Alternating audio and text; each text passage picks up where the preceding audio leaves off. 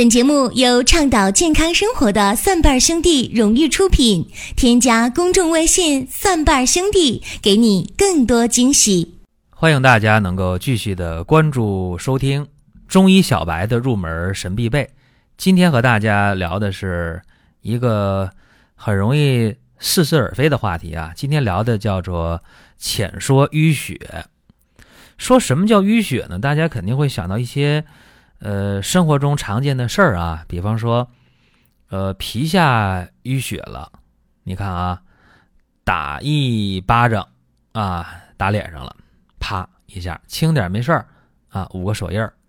如果反复的往脸上拍这巴掌，不断的拍，打谁二十个嘴巴，是吧？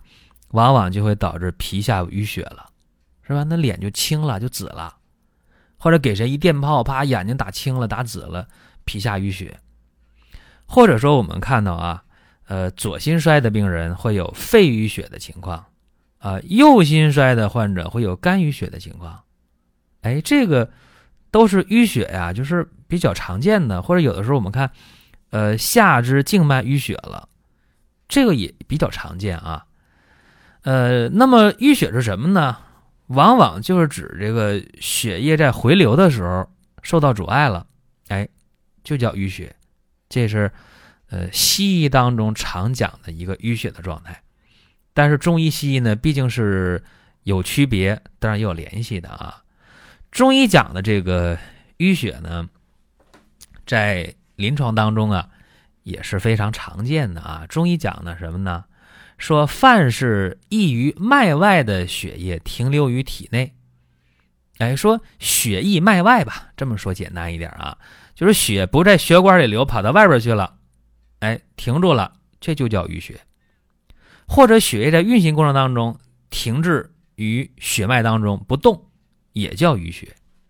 哎，你看这一说啊，就包括什么了？就包括一些皮下的出血了，啊，包括一些内脏的出血，甚至包括什么？包括一些动静脉的血栓，这个都包含在里面。所以中医讲的这个淤血，它的内涵和外延，就无论内外包括的范围，要远远的大于西医讲的淤血。你看这个中医啊，概括东西往往它的这个概念就比较大。还有一点啊，咱们要说这个淤血的情况。你看淤血呢，可以在很多部位。当然了，心主血脉，我们就想到。心脉瘀阻，或者叫瘀阻心脉，这个一定是非常非常典型的，对不对？会怎么样啊？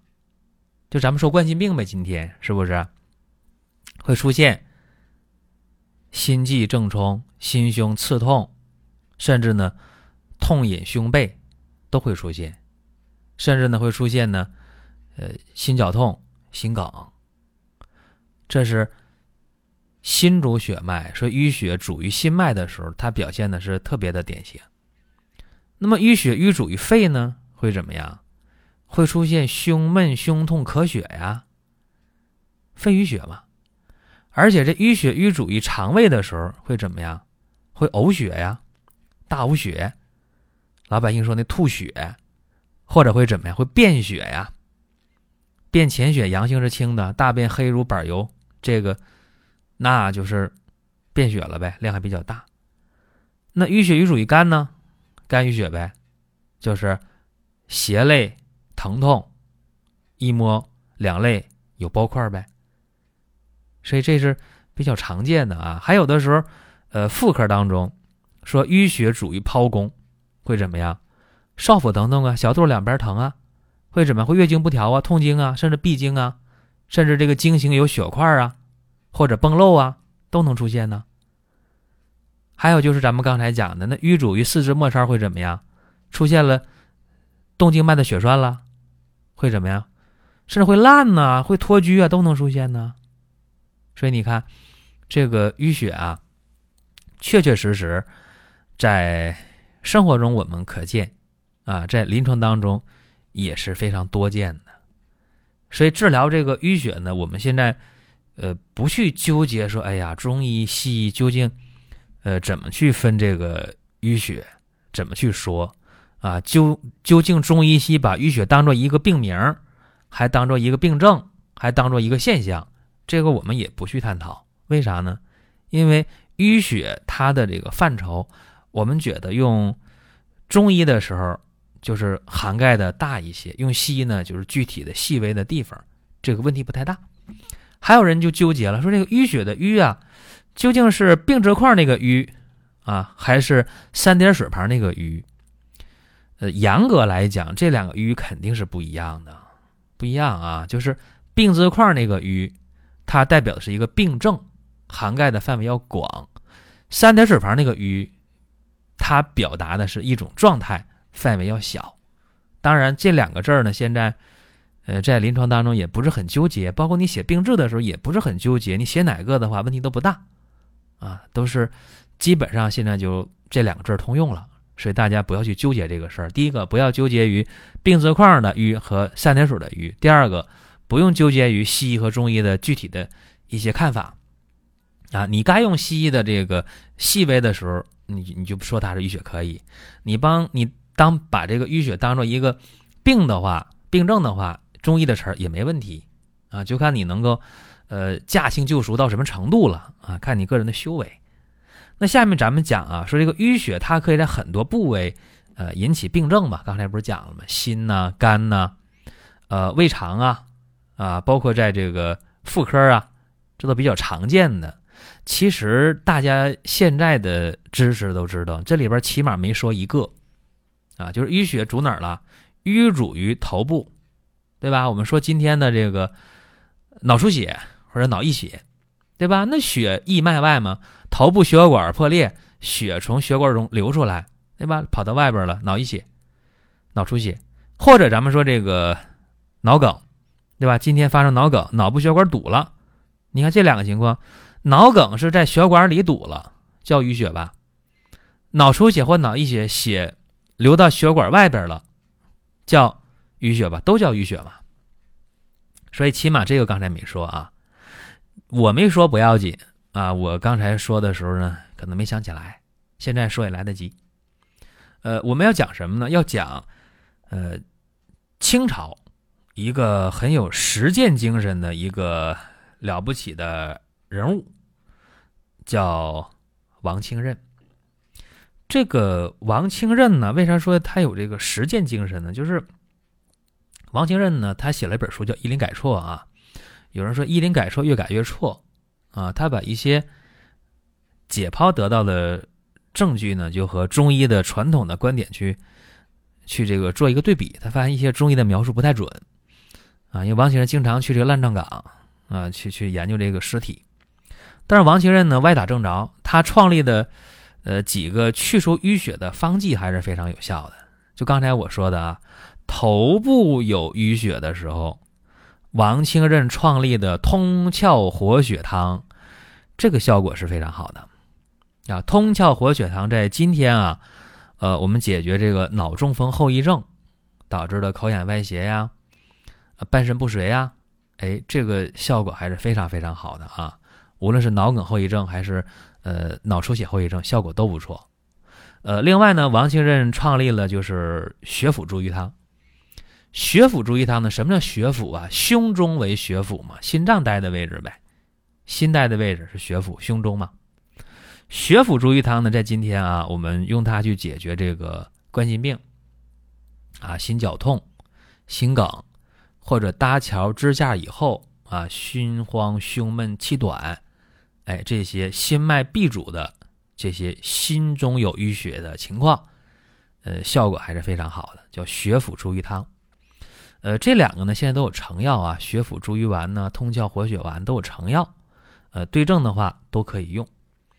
呃，另外呢，王先生创立的一个少府逐瘀汤，哎，这个也特别特别好啊。呃，少府逐瘀汤呢，它是治这个女性啊，呃，淤血积于少府啊，就是在这个小肚子哪儿呢？子子宫，我们今天讲的子宫、附件、卵巢这些位置啊。那么少府逐瘀汤呢？解决女性的痛经啊，啊，月经不调啊，哎，或者不孕不育，适当的加减化柴呢，效果也是非常的好。今天也有这个成药啊，少腹逐瘀丸。你看这个清代的人，他创立的这几个方剂呢，在今天我们用的仍然很广泛，而且效果也非常不错。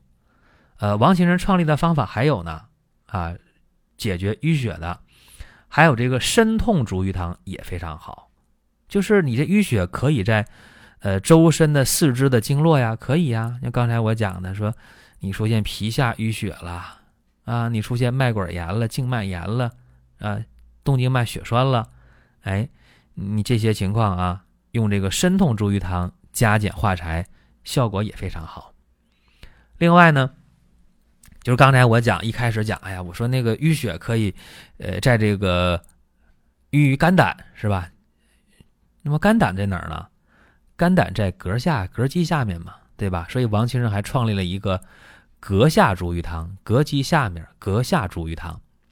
这个膈下逐瘀汤呢，是针对啊，呃，肝胆经循行的两胁部位，哎，出现的淤血，效果也是非常的好。说你看啊，就一个名医，他能创立一个名方已经实属不易。但是王清任呢，一口气儿，你看我刚才讲几个了，讲了五个了啊。王先生创立这么多的呃逐瘀汤，解决淤血的。他还有一个名方叫会厌啊逐瘀汤。这个会厌逐瘀汤呢，是治疗咽喉部位淤血的一个非常好的奇效良方。哎，所以你看啊，就是淤血治病，它可以在很多很多的位置。然后针对这些不同的位置发生的淤血，王清任呢创立了不同的方药可以去用，而且收效都非常的显著。这也给大家提个醒啊，就是，呃，不能去简单的评价。哎呀，说王清任呢一灵改说越改越错，不能这么评价。我们得站在一个历史的高度吧去看，受当时的历史条件的限制。呃，他能认识到这些，尤其创立这些，呃，化解淤血的良方良法是很不错的啊。今天大家呢也可以去灵活的用，因为我们这节目呢是一个领大家入门的这么一个节目，叫中医入门。呃，所以有的时候大家啊听了觉得不解渴，哎呀，今天讲的这么短，还没听够呢。呃，这个问题不大啊。呃，连续性的收听，因为我这节目特别多啊，中医入门很多节目。你可以一个接一个的听啊，当然你有精力的时候也可以听一听，呃，求医不折腾的寻宝国医啊，还有就是点评医药新鲜热点的老中医说，以及我新开播的专辑叫医话连篇啊，这些大家呢，呃，听一听肯定是有好处的，尤其是中医入门啊，是给中医小白录制的准备的入门神必备。好了，今天和大家就聊这么多，下期节目再会。风在吼，马在叫，蒜瓣兄弟年底收官，双十二第一季来啦！不熬夜，不排队，不玩噱头，从即刻起，蒜瓣兄弟生活馆全场逆天六折起！你的洪荒之力爆发了吗？你准备好了吗？双十二有你有我有好货，约吗？敬请关注微信公众号“蒜瓣兄弟”，详情点击生活馆。